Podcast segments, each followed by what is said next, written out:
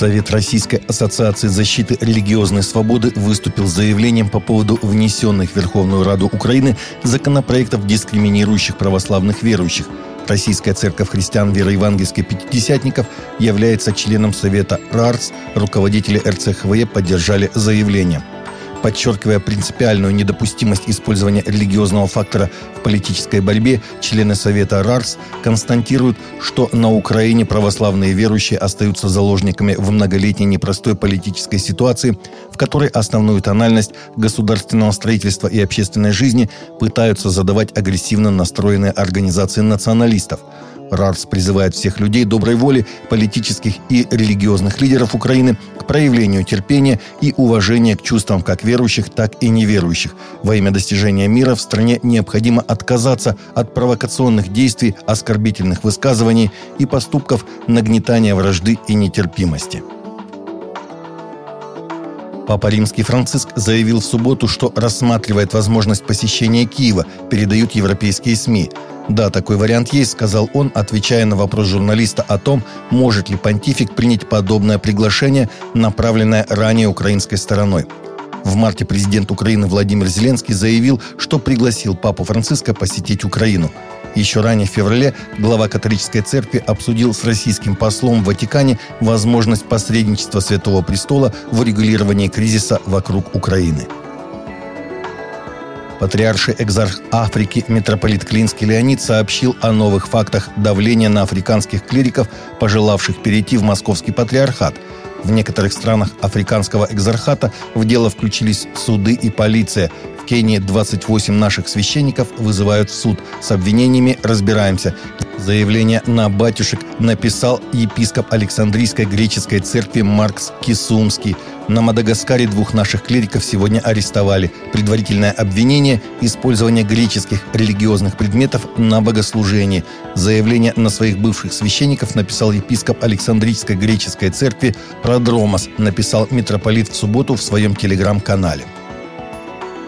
В Венгрии победивший на выборах Виктор Орбан, партия которого имеет подавляющее большинство в национальном собрании, внес предложение по изменениям в Конституцию по таким вопросам, как родительство.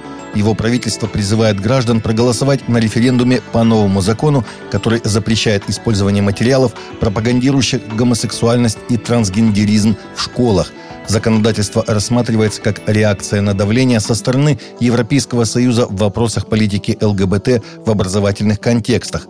Речь идет о праве детей и родителей, сказал Орбан в ответ на обвинение в ЛГБТ-фобии.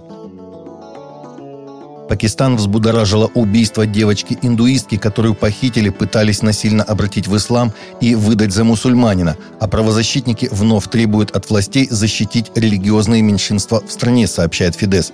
Правительству необходимо срочно принять конкретные меры и выработать действенный национальный план противодействия экстремизму, насилию и преследованию меньшинств, подчеркивает CSG. Принудительные обращения нарушают свободу вероисповедания граждан и подрывают религиозный плюрализм в стране, а потому правительству давно пора положить конец безнаказанности этих преступлений. Принудительные браки и обращения несовершеннолетних девочек, особенно христианок и индуисток, а также насилие над ними, стали давней и незаживающей язвой Пакистана.